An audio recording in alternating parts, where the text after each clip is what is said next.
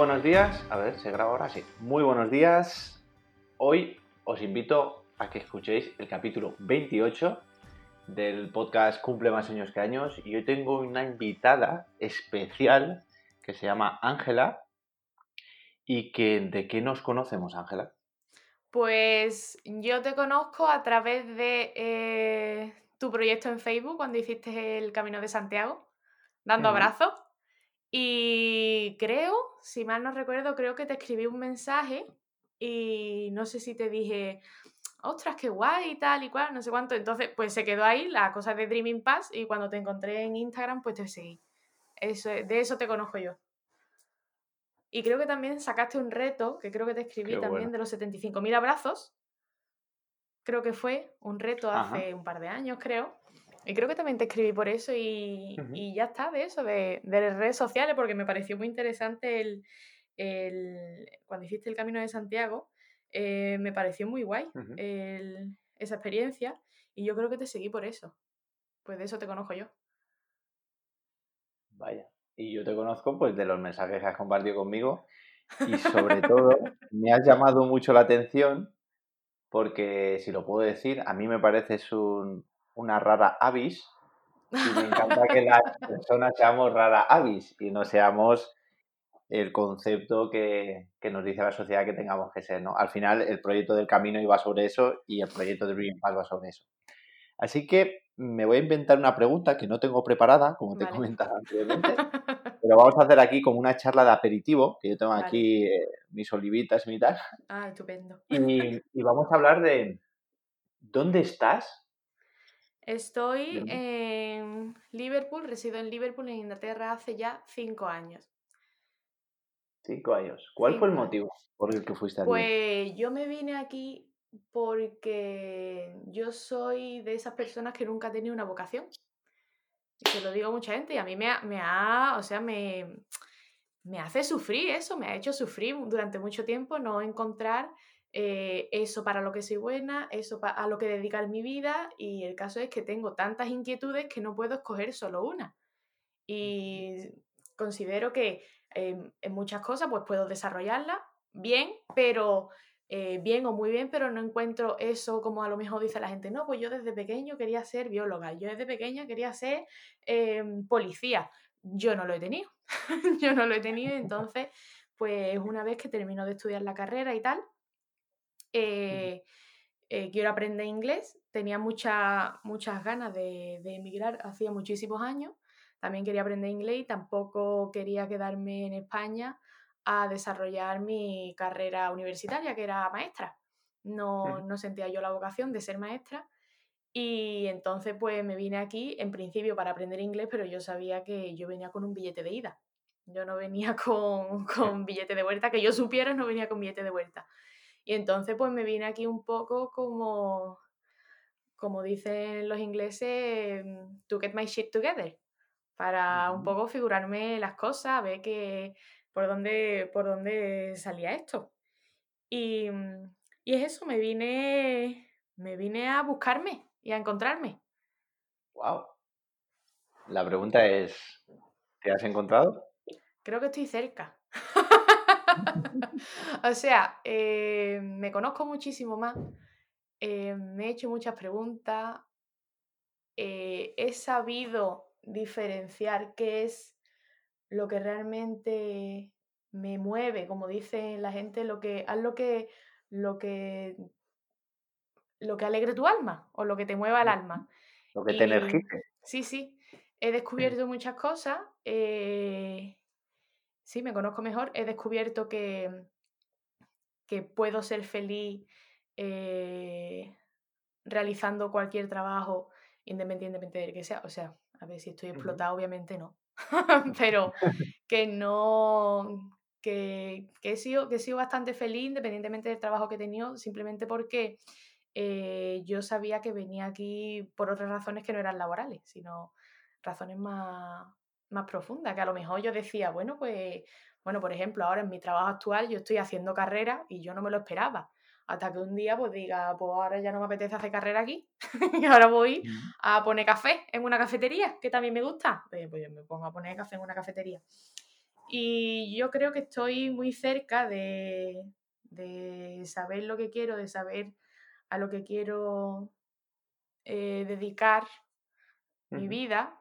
Y ya no es mi vida laboral, sino eh, ayer se lo dije a una chica y me decía, bueno, ¿tu proyecto cuál es? Digo, pues mi proyecto ahora es en mi tiempo de ocio dedicarme en cuerpo y alma a esto. Porque me gusta y porque me hace feliz. Y dar. Y eso, no sé si te he contestado.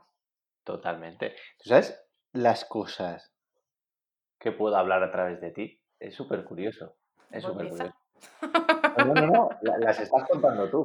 las estás contando tú. Yo soy una persona que he venido a este mundo y no he encontrado ninguna profesión, ninguna dedicación exclusiva a algo, ¿no? Y entonces es como que llegas a un momento que te, te sientes un poco perdido, perdida, eh, empiezas a probar cosas, no hay nada que te llene al 100%, pero a mí lo que me pasó y lo que explico con el proyecto es descubrí algo, y yo creo que tú y yo estamos en ese camino, ¿no? Descubrí algo que es decir, ostras, que detrás de este avatar que se ha creado Omar Faz, que pretende tener cosas superficiales, pretende seguir unas reglas marcadas, ostras, hay una persona que realmente es quien es y que, oye, que cuando conecta consigo mismo, pues eh, busca otras cosas que no están aquí marcadas, ¿no? En este mundo.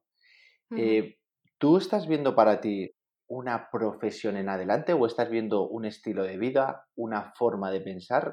¿Qué ves en tu futuro? Eh, yo en mi futuro es que mm, me pasa muchas veces, depende del, momento, porque, mm. porque muchas veces, pues la mayoría del tiempo, como hemos comentado alguna vez, em, te he comentado de que me gustaría trabajar en remoto para recorrer el mundo y plantarme en las salas de teatro a ver orquestas en directo. Orquesta clásica, que creo que te lo comenté en algún mensaje. Pero a lo mejor, pues ahora mismo, por ejemplo, estoy en medio de un proceso de selección de una oferta de trabajo que es una muy buena oferta de trabajo, que no sé si seguirá adelante, pero digo, ay, pues me, a lo mejor eh, la vida me quiere llevar por ahí, por alguna razón, o no sé, eh, dependiendo de cómo vayan las cosas, pues me puedo ver en distintos sitios, pero eh, sí te digo la verdad que nunca, nunca he sido muy fan del, trabajo fijo de luna a viernes de 8 a 5 o de 9 a 6, ¿sabes? No sé si es porque que realmente eso está en uno mismo, porque si tú tienes un trabajo de luna a viernes en una oficina, o sea, no es... Em, eh, me parece muy poderoso pensar que no es, eh, eh, no depende de tu jefe, de si te despide o no, depende de ti si quieres quedarte o irte, ¿sabes? Tú como, como irte te puedes ir. Lo que pasa es que creo que siempre estamos pensando en a ver si me despiden o no me despiden. ¿no? Que tú, también, pues, tú, también tienes el poder de irte si quieres. Entonces yo creo que es un poco eso, el pensar que a lo mejor me va a salir un trabajo, el tener en mi cabeza eh, que me voy a quedar ahí toda la vida, cuando no tiene por qué, ¿sabes? Entonces... ¿Dónde está para ti el balance entre, porque yo también soy, soy muy así en el aspecto de si la vida me trae por aquí, mm. eh, voy a tratar de escucharla, ¿no? ¿Dónde crees que está el balance en ti a la hora de dejarte llevar en ciertos aspectos y tomar decisiones que eso también nos lleva a crecer, ¿no? Cuando tú tomas decisiones, tienes determinación, es como que mm. sabes hacia dónde vas, ¿no? Sí, eh, yo creo que va mucho en relación a la libertad que yo quiera tener. O sea, sé, eh, sé, ver con antelación o puedo, eh, puedo prever si una decisión me va a quitar libertad o no. Si, por ejemplo, em, no sé, si a mí, por ejemplo, me ofrecen un trabajo eh, típico que es en España con la jornada partida, que es pues de 9 a, yo qué sé, de 9 a 3 y de 5 o de 6 a 8, de 5, lo que sea, es que no sé, como nunca he trabajado en España, pues no sé los horarios que van, pero de jornada partida entonces, a mí yo, yo diría, prefiero trabajar las ocho horas del tirón, aunque me tenga que levantar a las 5 de la mañana como me levanto todos los días. Porque sé que el día a día a mí no me va a dejar libertad para eso. Entonces, por mucho, por muchísimo que yo cobre en ese trabajo, mm, hay algo más valioso, desde mi punto de vista que yo valoro, que es tener libertad y tener tiempo de ocio para mí. ¿Sabes? Entonces, en muchas decisiones, por ejemplo, laborales o lo que sea, eh, tomo muy en cuenta la libertad que me va a dar o que me va a quitar la decisión que tome. ¿Y qué valoras más? ¿El tiempo per se? Quiero decir, tener tu tiempo para hacer lo que exactamente te dé la gana o tener tu tiempo para crear tu futuro. Realmente en todo lo que he dedicado, el tiempo per se, como tú dices, el tiempo para hacer lo que me dé la gana, el 80% lo he dedicado a poder labrarme un futuro. O sea, lo he dedicado a hacer lo que me dé la gana, que mm, lleva implícito que he estado haciendo estudio introspectivo el 80% del tiempo, ¿sabes? O, leyendo, aprendiendo, haciendo cursos, formándome. Entonces todo eso así es lo que me ha dado la gana, porque yo he escogido que fuera eso, no he dicho, bueno, pues como quiero ser ahora, quiero ser biólogo, pues ahora voy a estudiar biología, que también es hacer lo que te dé la gana. Yo creo que, la, que mucha de la felicidad reside en eso, hacer lo que a uno le dé la gana. y ya está. Sí, sí, hacer, hacer lo que te dé la gana y que te haga feliz, ya está. sí, sí. Pero claro, luego vienen eh, las limitaciones que nos autoponemos, ¿no? En, en, ciertos momentos de decir, no voy a poder conseguir hacer lo que me dé la gana o no puedo hacer lo que me da la gana porque me he comprometido con XXX, ¿no? Ya, eso también es un arma de doble filo, porque eh, yo, por ejemplo, lo veo en, o sea, con los compromisos con X, XX, em, eh, por ejemplo, pues la gente, mucha gente dice, es que yo no puedo hacer eso porque, porque tengo una hija, porque tengo un hijo, porque tengo familia, lo que sea. Eh, yo creo que también mucha gente lo vi en un monólogo hace poco, em, un monólogo, o sea, era, era criticando esto, pero era, era gracioso. Eh, diciendo, y pones a, no, no puedo hacer esto porque mi hija, no, no puedo hacer esto, y dice, pone, y al final pones a tu hija de excusa cuando lo que no quiere hacer es tú, que sí que puedes tener otros, otras, otros compromisos como la familia y tal, pero también es la vida que tú has escogido. O sea, tú querías tener una familia, pues tu prioridad es tu familia. Y no creo que tengas que sentirte culpable porque no puedes hacer en X o Y porque tengas una familia. Simplemente tienes que reordenar tus prioridades, pienso yo. Em, hay una historia muy graciosa acerca de, no sé si conoces el proyecto de los ZAP, ¿te suena? Mm, los argentinos. No. Bueno, lo resumo, creo que he hablado en, algún otro episodio acerca de ellos, porque a mí me inspira mucho, ¿no? Son eh, una pareja en el 2000, vivían en Buenos Aires o cerca de Buenos Aires, y su sueño, tenían un sueño de recorrer eh, la distancia que había desde el sur, desde Buenos Aires hasta Alaska, ¿vale? Querían llegar a Alaska. Y de repente, no voy a contar mucho porque está en el libro y, es muy interesante que la gente lo lea, pero bueno, eh, les llega por una causalidad de la vida un coche del 1928, si no recuerdo mal, que no pasa de 40 por hora, y entonces le dan vida a ese proyecto, ¿no? Y se van con el coche camino a Alaska. Bueno, pues en, el recorrido imagínate todo lo que les pasa, ¿no? Se quedan sin dinero. Vale, han recorrido, o sea, desde el 2000 han estado 20 años viajando por el mundo. Han tenido los cuatro hijos, cada, uno en cada continente o algo así. La cuestión es, fue muy gracioso cuando, cuando les preguntaban acerca de, las excusas, ¿no? Y claro, cada uno ponía una excusa había una historia dentro del libro que, la persona que le estaba refiriendo a, a él estaba hablando de las excusas. No, es que tengo hijos. Y él decía, ya, nosotros tenemos cuatro. No, pero es que no tengo dinero. Ya, nosotros nos quedamos sin dinero en el viaje. O sea, todo lo que iba argumentando, esas personas ya lo habían vivido, ¿no? Entonces, ¿cómo crees que es importante para ti que haya personas que estén haciendo lo que otras personas desearían hacer. ¿Crees a que mí me encanta. A mí me encanta. Yo sigo a, o sea, gente que no, no soy su tipo de público, porque son, como tú has dicho, eh, como tú has mencionado, esta familia. Yo sigo a una familia en Instagram que se llaman World Towning, que son eh, un matrimonio y dos hijos que ya son adolescentes y llevan viajando cuatro años y ahora están en medio de, bueno, y han creado su eh, el matrimonio ha creado su, su pequeña empresa que lo que hacen de vez en cuando es eh, cogen un grupo, creo que lo último lo hicieron el año pasado, porque claro, antes de la pandemia, eh, se fueron a Marruecos, ellos se encontraron con un grupo, pero la familia entera, ¿sabes? Y se encontraron con un grupo y entonces ahora eh, se han llevado toda la pandemia en China, creo que han estado viajando durante cuatro años y ahora han cogido y se han comprado un barco y ninguno sabe navegar. y están aprendiendo a navegar, están aprendiendo a navegar, están aprendiendo cuáles son todos los nombres de las cosas. La, la mujer, la, o sea, la, la, madre de los niños y tal, todos los días eh, suele compartir en Instagram. Eh, ¿qué es esta boat thingy? ¿Qué es esta cosita de barco? ¿Qué es esta ¿Sabes? ¿Qué es esto? Y entonces la gente le, contesta, pues esto es esto, esto es esto, y sirve para esto. Y entonces están aprendiendo a navegar, están aprendiendo a, medir velocidad, están aprendiendo a, a, guiarse eh, por coordenadas en, en alta mar porque quieren viajar. Y es muy guay porque dice, pues nos hemos comprado un barco y ahora vamos a aprender a navegar y vamos a, a salir, vamos a zarpar este día. Entonces llevan a toda la audiencia con ellos pero es muy guay porque es que son, es decir, em, excusas de que tengo aquí dos niños adolescentes que me los he traído cuando no eran, cuando no eran todavía adolescentes, cuando eran pequeños, y están haciendo escuela en casa.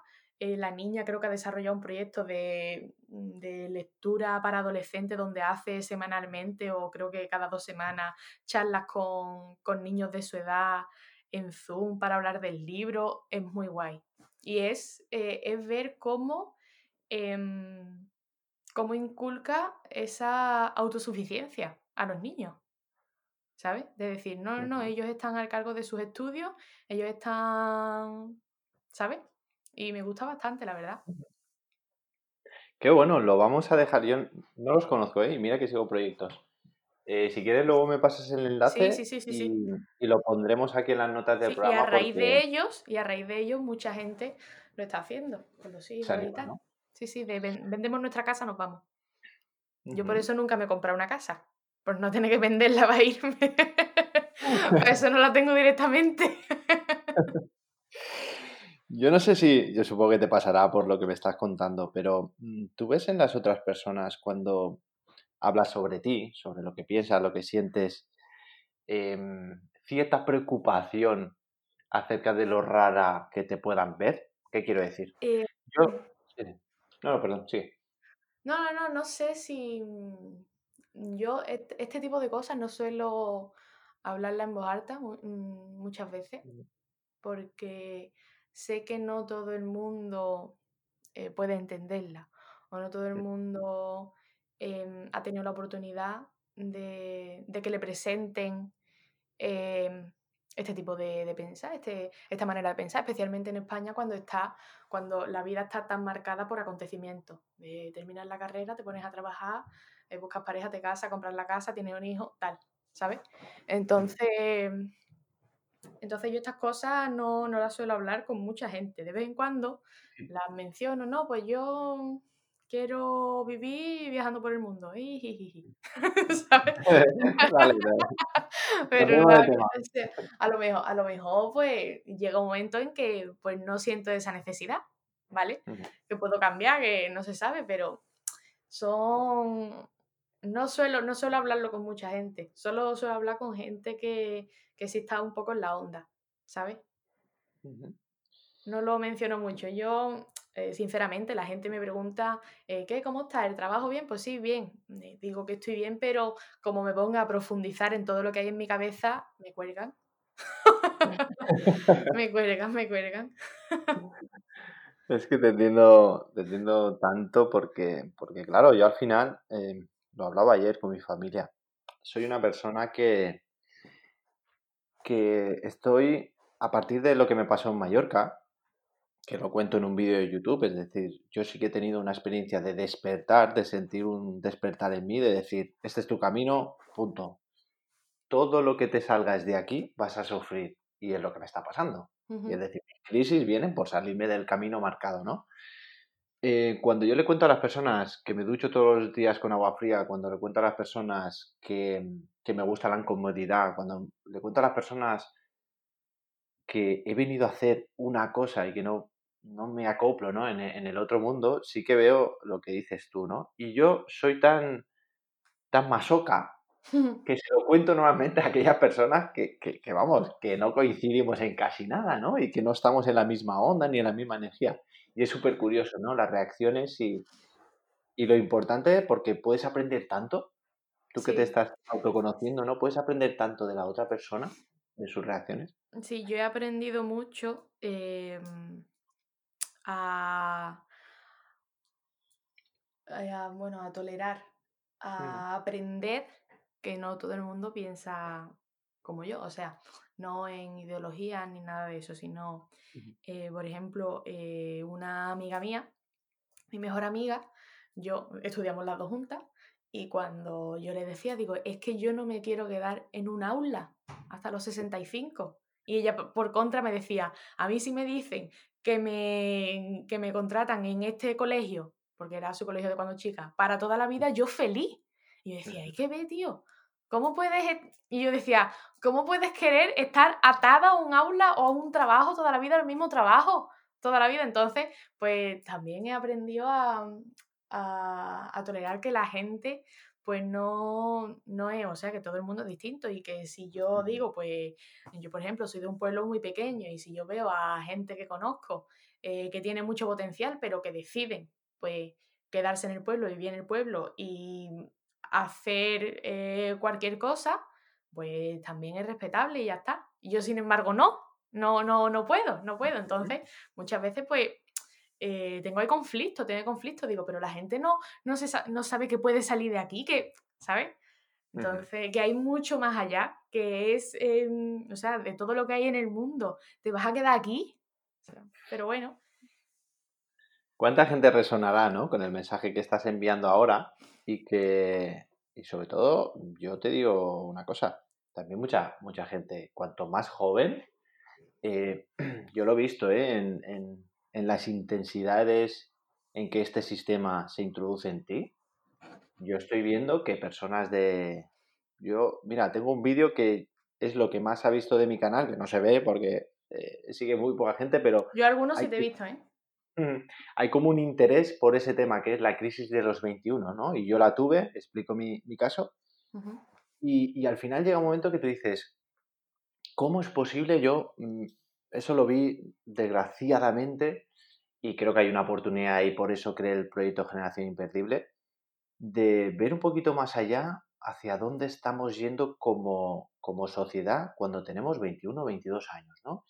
Y yo me planteé en, en, una charla de Borja Vilaseca, donde se hablaba de las cosas conscientes, de la vida, de, del futuro, y yo vi a gente con 20, 21 y 22 años totalmente derrotada, ¿no? Es como eh, sin esperanza y sin, sin vistas de un futuro que realmente les llene, ¿no? Y entonces ahí es donde dije, aquí hay mucho que trabajar.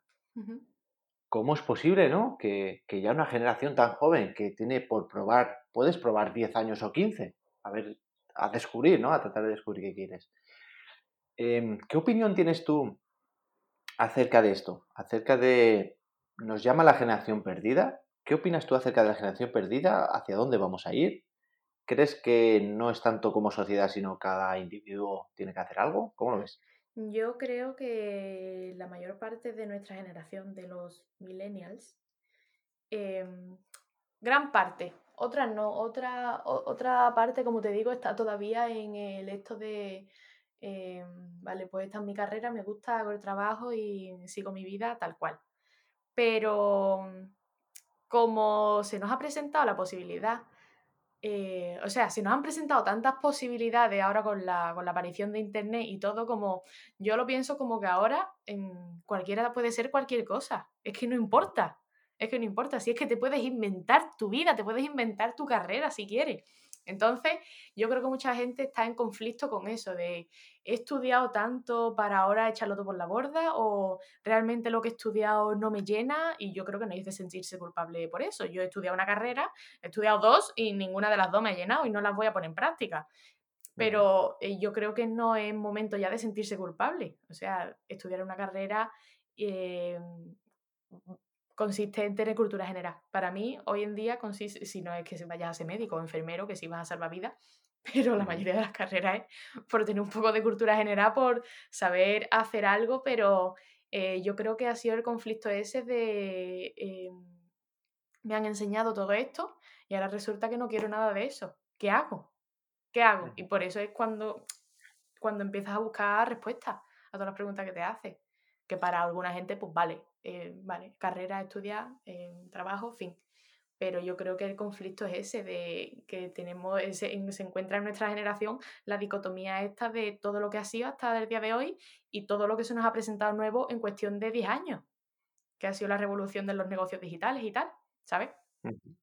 Entonces eso, ahora cuando ves, por ejemplo, a gente como eh, Gary Vaynerchuk, o no sé si lo conoce, que, que dice, ahora con, internet puede ser, o sea, con el teléfono, con tu teléfono, te puedes inventar tu carrera. Es que, es que es verdad, es que es verdad. Ahora, hoy en día, puede ser lo que quiera. Yo me acuerdo, yo tenía un blog y una vez escribí, eh, estábamos en, la primera crisis, en la antigua crisis, porque ahora otra, y yo decía, es que ahora que no tienes nada y que no eres nada, puede ser lo que quieras. Es que da igual.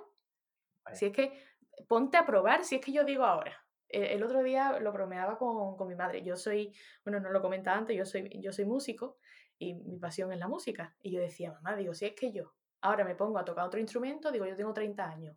Para cuando domine el instrumento tendré 41, 42. Digo, es que todavía me quedan 20 años de carrera por desarrollar hasta que me huile. digo, es que es una vida, es que es una vida. Digo, pues claro que puedo hacerlo. O sea, yo eh, en cuanto a eso, en cuanto a probar cosas y desarrollar cosas y tal, yo creo que no, no existe edad. Yo no creo que vaya tarde a ningún lado, aunque tenga 30 años y la gente piense, uh, todavía está ahí intentando figurarse la vida. Yo creo que no voy tarde a ningún lado. Mira, algo de, lo que se asusta muchísima gente cuando hablo con ella es acerca de mi poco miedo o la ausencia de miedo a, a irme al otro mundo. Y, yo les explico que es porque realmente lo que viví cuando viví en una zona de riesgo, por ejemplo, en el Camino de Santiago, cuando vives cruzando una montaña que hay un acantilado y dices, como me resbale, me caigo y, y aquí se acabó todo, sí, sí.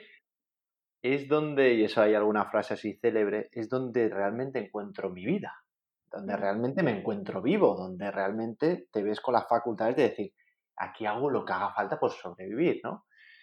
¿Tú crees que este sistema, el cual eh, se ha montado o que no? Porque hay mucha gente que, dice que no hay un sistema, sino que la gente vamos fluyendo y...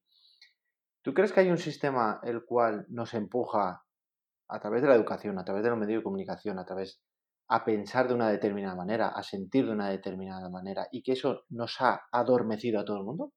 O a la gran mayoría. Eh, sí, o sea, eh, yo creo que la sociedad necesita un despertar de lo que es, eh, no sé si has visto el documental de Social Dilemma, de, o sea, es, de, o sea, es de todo lo que hay detrás de, o sea, todo el sistema que se mueve detrás de las redes sociales y cómo, y cómo la inteligencia artificial, pues al final, pues nos controla a todo. El gran hermano, ¿no? De Orwell. Claro, y entonces, eh, y entonces pues se habla, o sea, se habla mucho en el documental, o sea, gente, tú ves a gente que, le que entrevistan a, o sea, a personas que entrevistan y, y a lo mejor pues el cargo que tienen es creador del botón de like de Facebook, cosas así, ¿sabes? Con gente que, que ha estado ahí, que ha estado ahí. Entonces, eh, cuando se crea esta, esta inteligencia artificial, este algoritmo, si tú estás eh, mirando una cosa en Facebook, en Instagram o donde sea, en Google, y es cualquier cosa de, no sé, ahora que estoy viendo, de auriculares, porque los tengo aquí, de auriculares, pues de repente el algoritmo, todo lo que te muestra son auriculares para que tú al final compres. Entonces, de esa manera, eh, si estamos un poco controlados o eh, toda la polémica que hubo de, de, campaña, o sea, de campaña, de apoyo de propaganda política en Facebook, que Mark Zuckerberg fue a los tribunales y tal, pues sí, la inteligencia artificial, sí es verdad que a través de los medios, a través de todo, sí es verdad que nos ha adormecido porque eh, estamos acostumbrados a ver eso y al final pues eh, todo lo que piensa la mayoría parece que no nos parece bien porque como lo piensa la mayoría, pues tiene que ser lo correcto, ¿no? Lo bueno es darse cuenta, lo bueno es darse cuenta. Bueno, voy a ir un poco a profundo, ¿eh? porque yo en, estos temas, al fin y al cabo, eh, voy a explicar mi vida, ¿vale? Durante ya lo he decidido, no, no quiero tener una vida privada porque para mí lo más importante es mi propósito, ¿vale? Entonces, eh, en este caso, yo te hago una pregunta acerca de acerca de ti y de cómo tú puedes ver, ver esto. Vale. Em, tú, por ejemplo, en tu futuro, ¿vale? ¿Tú crees, de lo que estamos hablando en las redes sociales, ¿tú crees que al igual que pueden tener ese conotante negativo de control, podemos, hacer, podemos utilizar todo eso para crear el bien? Y el bien significa eh, empoderar a la gente, inspirar, por supuesto. Lo bueno que tienen las redes sociales es que es, eh, son un, un enorme cartel de publicidad que te encuentras yendo a la playa por la carretera, pero gratis, por el que no tienes que pagar. O sea, la, eh, el alcance que tienen las redes sociales de forma gratuita, o sea, siendo consciente de que lo estás utilizando para algo, para algo, para algo bueno, porque también dicen en el, eh, en el fíjate tú, eh, un poco volviendo a la pregunta que me has hecho antes, que estamos adormecidos y que nos controlan y tal. En el documental dice, cuando tú no pagas por un producto, el producto eres tú. ¿Sabes? Por eso de que eh, la inteligencia artificial un poco nos domina. Vale, volviendo a eso. es un el alcance que tienen las redes sociales gratuitamente para, hacer, para, para lanzar tu proyecto, para hacer cualquier cosa que genere contenido, contenido de valor y, y que, pueda promover un cambio, es increíble. Yo no creo, no, no creo que las redes sociales eh, se vayan de nuestra vida y no, no quiero que lo hagan, porque no, no tendríamos el alcance que las personas normales que están haciendo algún cambio o que están generando alguna revolución no tendrían el mismo impacto si no hubiera redes sociales. Tendrían que pagar por anuncio, tendrían que mm, pegar carteles en las farolas, como antiguamente, ¿sabes? Tendrían que montarse en la plaza del pueblo. Pero, pero sí es verdad que se están haciendo muchas cosas buenas a través de las redes sociales. Yo voy a volver un poco al, porque es que me parece tan interesante para generar esperanza sobre todo en las personas más jóvenes y no tan jóvenes, porque el cambio en tu vida lo puedes generar cuando te dé la gana, ¿no? Y de la forma que te dé la gana. Al final Internet eh, está abriendo al mercado unas oportunidades que anteriormente, como tú afirmas, no, se daban. Em, y además, es que tenemos aquí un claro ejemplo. Yo supongo que, que, tú vas por ahí y que yo he creado un proyecto que es el proyecto de mi vida. y, y, claro, y es algo inventado, inventado, bueno, inventado. Hay conceptos parecidos, hay cosas parecidas, pero al final tú tratas de crear lo que a ti se te acomoda, lo que más feliz te hace, lo que, lo que te llena. En este aspecto, tú que eres una, persona optimista en ese campo, em, ¿qué les dirías a las personas acerca, o sea, o qué oportunidades ves tú para que una persona que le guste la música pueda dedicarse a algún proyecto de la música dentro de Internet? Mira, es, eso lo he estado pensando muchísimo últimamente porque como a mí lo que me duele eh, me, apasiona y me duele, que es la música y la música eh, conlleva a los músicos en sí que, lo, que son los que más sufren. Em, yo creo que, que lo que falta dentro de la música a los músicos eh, per se les falta mucho em, exponerse, o sea, no quiero decir exponerse en redes sociales, sino trabajar mucho lo que es, eh, como se dice ahora, la marca personal. Mucho, mucho, mucho, porque eh, yo creo que muchos músicos todavía tienen en, en, la cabeza que ser músico es ser, bueno, creador o intérprete o lo que sea, y bueno, eh, mientras más bueno sea, mejor. Y hay, una, hay un factor muy importante que influye, influye muchísimo, que es eh, que la gente quiere ver quién eres tú. Independientemente de que seas músico o no seas músico, quiere ver quién, quién eres tú, quiere conocerte. Y muchos músicos atraen mucha audiencia gracias a que han trabajado pues su marca personal gracias a que son ellos y mucha gente va a sus conciertos porque son ellos. No por la música que hagan, que muchas veces también. Pero yo creo que a la gente que, quiera dedicarse al mundo de la música, con todo este, esta marabunta de redes sociales y tal, em, yo le diría que hay muchas posibilidades aunque no las veamos. Y yo me centraría mucho en eh, mostrarme, mostrarme tal cual soy, porque también en la cabeza del músico también hay, mucha, hay muchas luchas. Muchas luchas de me están escuchando, tengo que ser bueno, delante de mi profesor tengo que tocar bien, tengo que hacer esto, para la audiencia tengo que ser bueno, tengo que dar lo, mejor de mí y tú eres humano como cualquier otro. Eh, está bien que te equivoques, está bien mostrar la cara eh, tu cara más íntima, que es pues practicando en tu casa o luchando por todo eso, eh, por todas esas... Em, eh, ay, que no me sale la palabra. Esos complejos que tiene, que al final son... Sí, sí, al final son complejos, porque los músicos tenemos mucho ego. Entonces, pues no, no, se, no, nos permitimos ser imperfectos. Y mucha gente lo que quiere es eso. Y hay, mucha, y hay muchas posibilidades de, de, hacer carrera a través de las redes sociales, en la música. Eh, yo tengo una amiga que, aparte de, hacer sus vídeos, es una, gran intérprete, guitarra clásica, Paola Hermosín. Ha generado una comunidad en YouTube bastante grande, de más de 225.000 seguidores. Y aparte de, de, tocar piezas, pues a lo mejor pues, se hace un arreglo de cualquier pieza, guitarra, pues lo escribe y lo vende y se lo vende a la gente para que ellos aprendan lo que ella ha hecho y cosas así.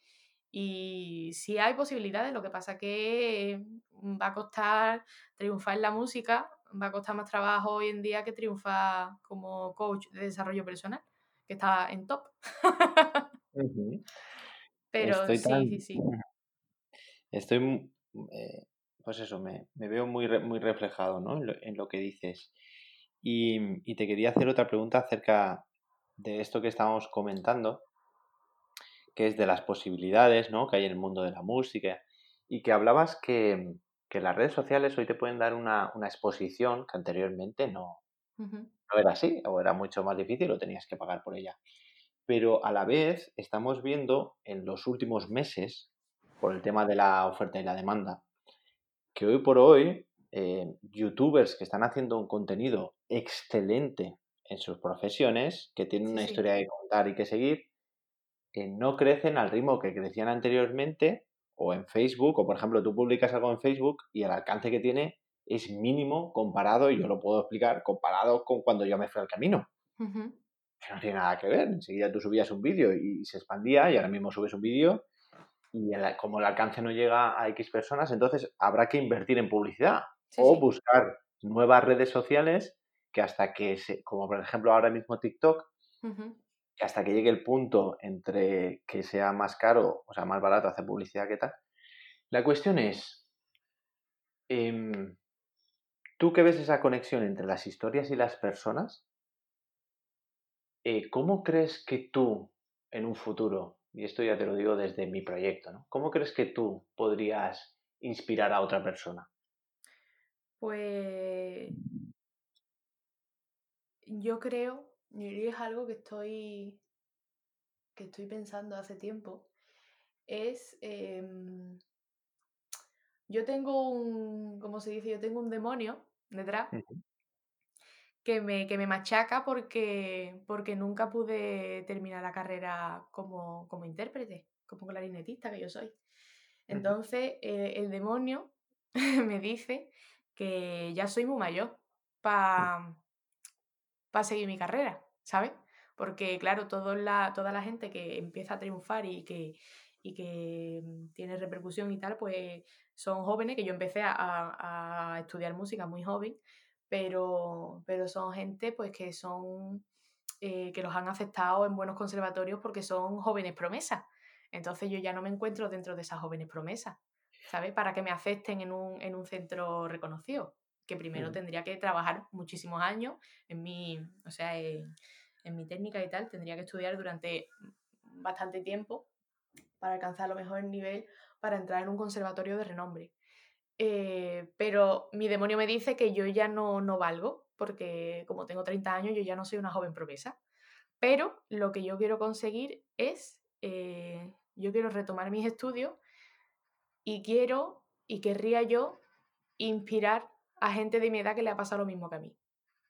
O sea, y no necesariamente ellos tienen que terminar la carrera y se intérpreten y tal. No, simplemente son gente que yo conozco, que terminaron de estudiar y que pues han hecho su vida en otra cosa, pero que todavía tienen la espinita ahí todavía. De decir, yo tendría que haber seguido estudiando o yo... Y yo, a mí me gustaría coger todo lo que tengo, o sea, todos los conocimientos digitales que yo tengo. Y juntarlos con, con, mi, con mi expertise, que es la música, e inspirar a otra gente que hiciera lo mismo. Porque yo creo que no hay, no creo que, como decía Jennifer López, yo soy timeless. Yo si quiero a los 50 años aprender a bailar en una barra, yo voy a aprender, ¿sabes? Me da igual, me da igual. Entonces, eh, a mí me gustaría hacer eso, me gustaría, eh, eh, me gustaría apoyar a la industria de la música de esa manera, de animar a toda la gente, a todos los adultos que una vez dejaron su instrumento aparcado o sus estudios o lo que sea, y, que se pongan otra vez. Yo eh, admiro, por ejemplo, mucho a eh, uno de mis hermanos. Yo soy la quinta de cinco hermanos y, mi hermano es el, de en medio.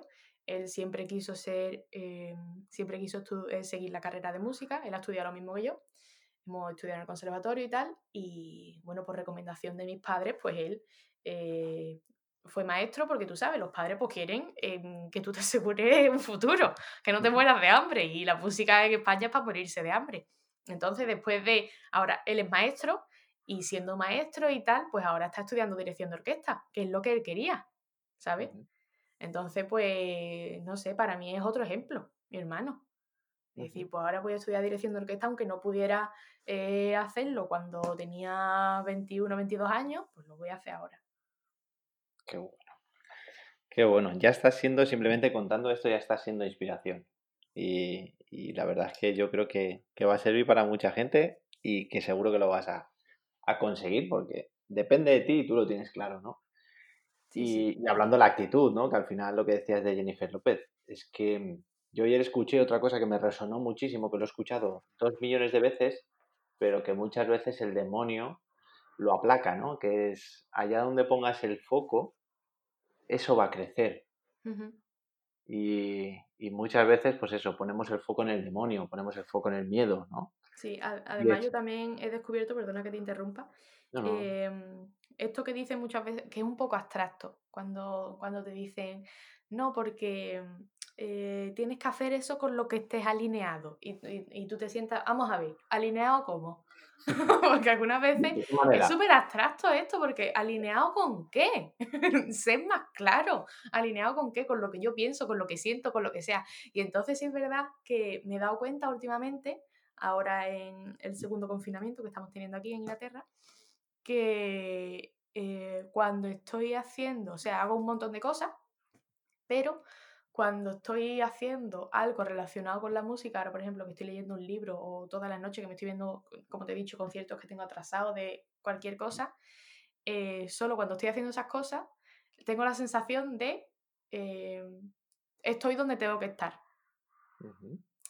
Siempre que tenemos esta sensación de debería estar haciendo esto, debería estar haciendo lo otro, em, esto estoy perdiendo el tiempo con esto, debería no sé qué, solo y única y exclusivamente cuando estoy haciendo cosas relacionadas con eso, con la música, independientemente de que sea eh, leer, ver un concierto, escucharme un disco de el concierto de Año Nuevo de la Orquesta de Viena de cualquier año, siento que em, no tengo necesidad de estar en otro sitio que no sea ese. Y yo creo que eso tiene que ver mucho con hacer cosas que estén alineadas contigo. ¿Y tú crees que, qué crees que nos, que nos frena a, poder conectar con esas cosas? ¿El día a día? ¿O crees que es nuestra actitud? Yo creo, em, aparte de que vamos acelerados todos los días, eh, con las responsabilidades y con todas esas cosas, primero que yo creo que la gente normal eh, nos paramos poco a pensar en eso, a, a, preguntarnos, a pensarnos. Como creo que, que comenté alguna vez, de, mm, hay gente que no quiere ir por ese camino. Hay gente que creen que la vida tal cual es eh, está bien, está bien y no, no hay que cambiarla. Entonces yo creo que mucha gente no quiere pararse y creo que tampoco les interesa. No sé, ¿qué piensas tú? Mira, a mí me pasa algo muy curioso y, hablando de esto de acerca de las preguntas, ¿no? Eh, eh, es que yo hago una pregunta que a mucha gente escuece, a otra gente le anima y a otra gente la, destruye.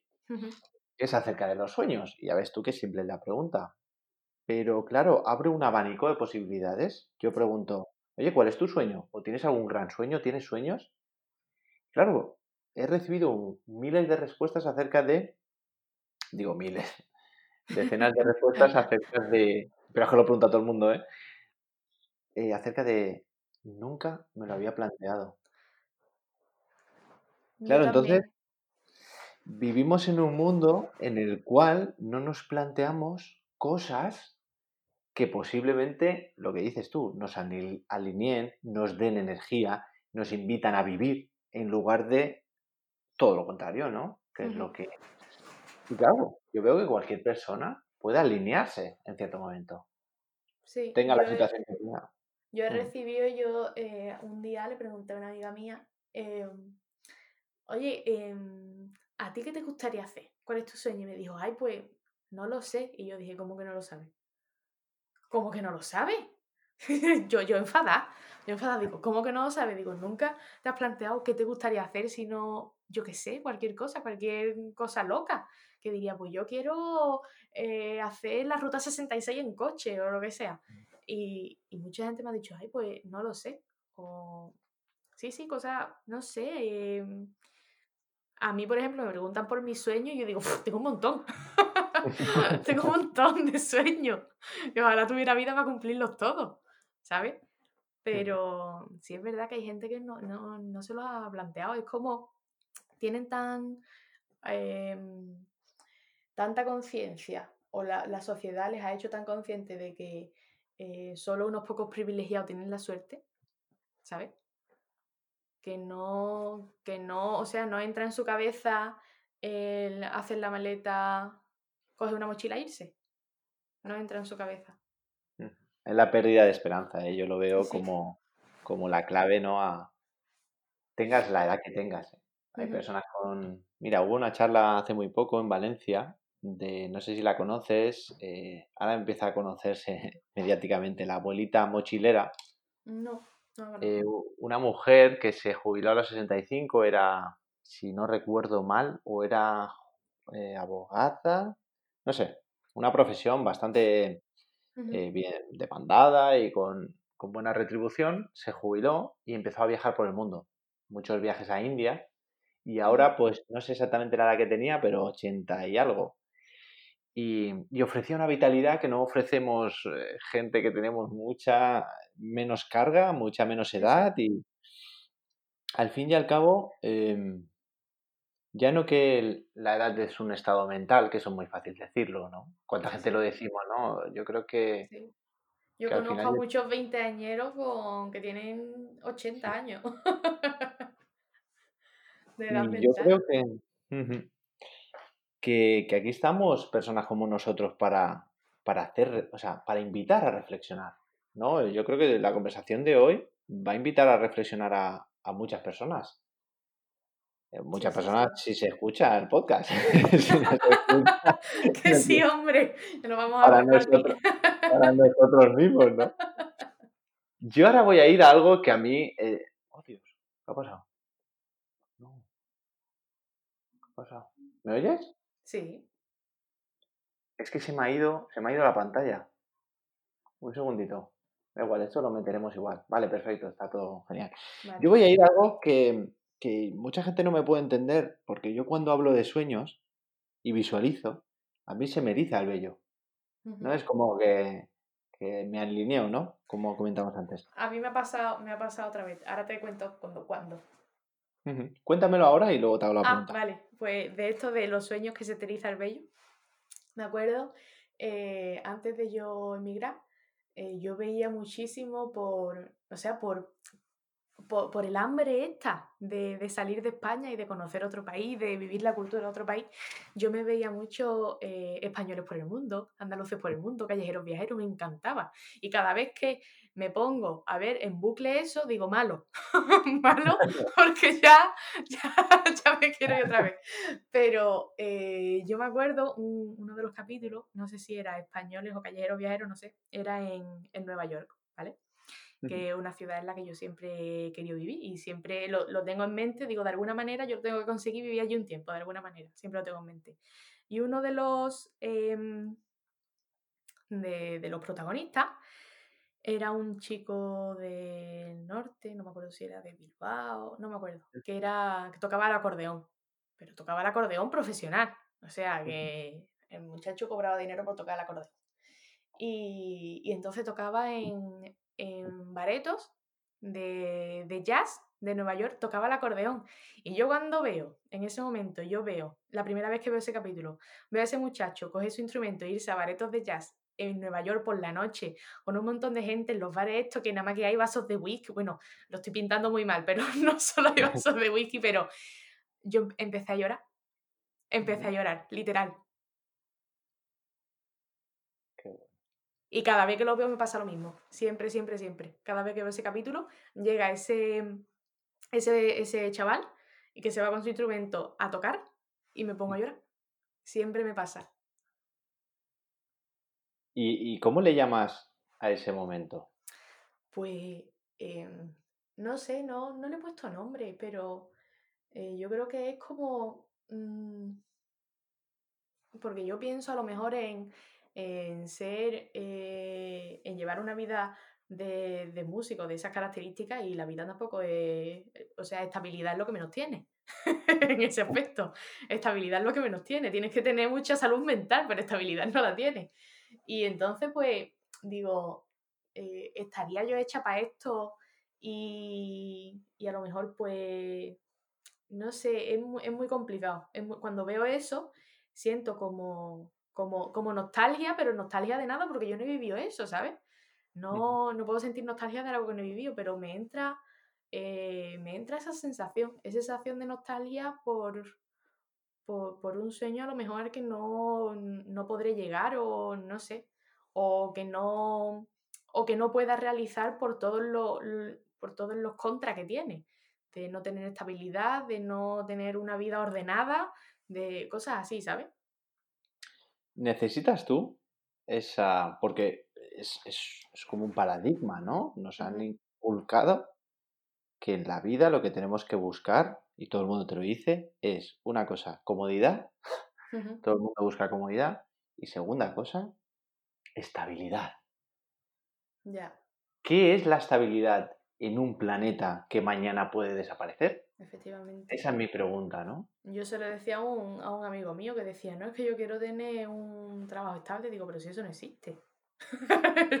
si eso no existe. Estable es la, la administración que tú tengas de tu cuenta.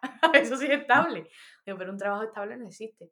Entonces, em, yo a día de hoy, si tiro de, de prioridades, si tiro de prioridades eh, y partiendo de, de mi situación y tal, yo a día de hoy, em, por mi futuro, lo que busco en mi futuro es poder, poder ir a mi casa, o sea, a casa de mis padres, cada vez que quiera.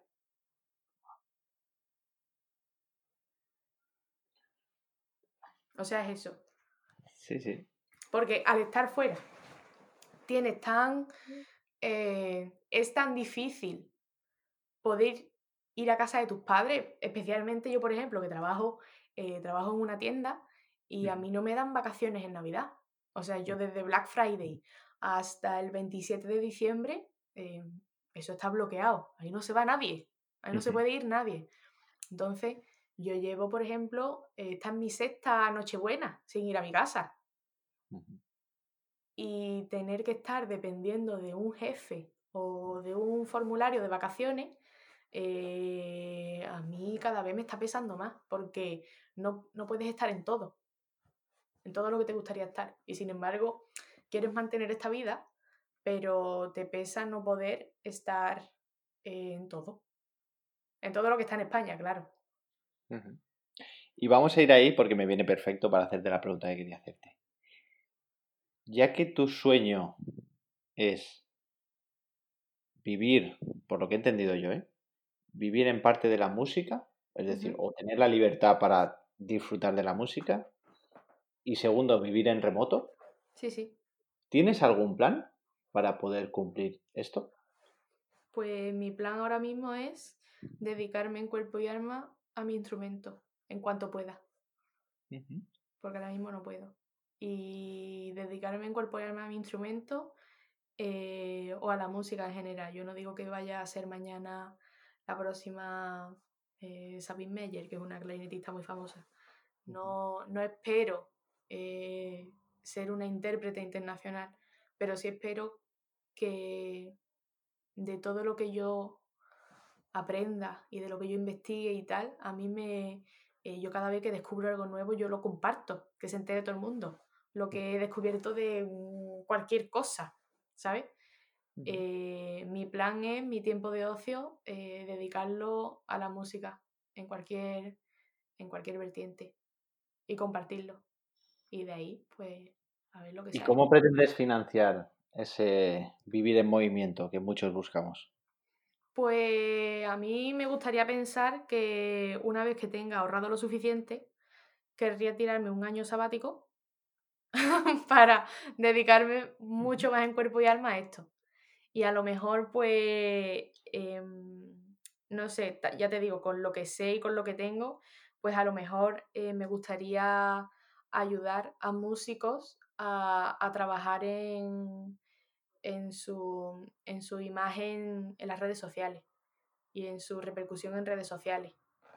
Ya te digo, con lo que sé y con lo, y con lo que tengo y con lo que me duele la industria de la música, porque sé que hay mucho, eh, eh, muchos músicos que, que les falta visibilidad y no sé por qué. Mira, he creado, eh, lo empecé este lunes, he creado una plantilla en Stories que la he bautizado Follow Monday que después sí, que después me di, me di, me, di cuenta después, digo, hay que ver, digo, que si la abreviatura es FM, digo, que es como las emisoras de radio. Digo, mira, qué, digo, mira qué cosa, digo, no lo he hecho queriendo. Eh, Follow Monday eh, de edición de músicos. Y eso es que cada vez que yo veo un músico que yo digo que es una pasada y que veo y no tiene apenas seguidores, digo, pero esta persona, ¿por qué no la sigue más gente? Si es que, si es que estamos siguiendo un montón de cuentas que son mierdas, que no aportan nada Digo, y me estoy perdiendo a este tío que está cuatro o cinco horas estudiando todos los días en su casa para ser músico. Digo, y que no lo está siguiendo nadie. Todo el mundo sigue a este, este tío o a esta tía. Y los comparto. Qué bueno, qué bueno. Y ese, de, momento ese es mi aporte y también que comparto muchas cosas, eh, muchas cosas de música, de orquestas, de... Eh, en Twitter, he retomado la actividad en Twitter, yo antes tuiteaba mucho, en de, de 2015 para atrás, Tuiteaba mucho, pero tuiteaba mierdas, como tuiteábamos todo al principio de Twitter. Tuiteaba mierdas y ahora estoy mucho más centrada. Eh, creo que ahora mismo todas mis redes sociales, sin quererlo, eh, tienen un hilo conductor. Tienen un hilo conductor, sin yo, sin yo pretenderlo, sin yo pretenderlo. Simplemente porque me, me, sale, me ha salido. Muy bien. Em, vamos a ir finalizando porque llevamos prácticamente una hora y porque me encantaría eh, volver a llamarte. Bueno, primero porque vamos a hacer un directo en Instagram. Sí, sí. Em, y segundo porque me encantaría que volvieras al podcast en un tiempo y ver los avances, ¿vale? Ver, eh, porque es algo que quiero hacer en el podcast, eh, hablar con personas que, que, tengan un sueño y ver los avances y ver si, si este proyecto puede ayudar de alguna manera o si, y aparte, si, si la historia puede, puede inspirar.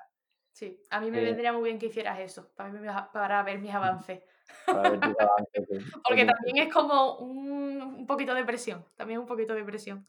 Porque ya, ya mi sueño ya eh, está fuera, ya no me lo he guardado, ya está en el aire. Claro, ahora ya está en el aire y ahora solo tienes que ir a cumplirlo. ya no puedes hacer otra cosa, ¿no?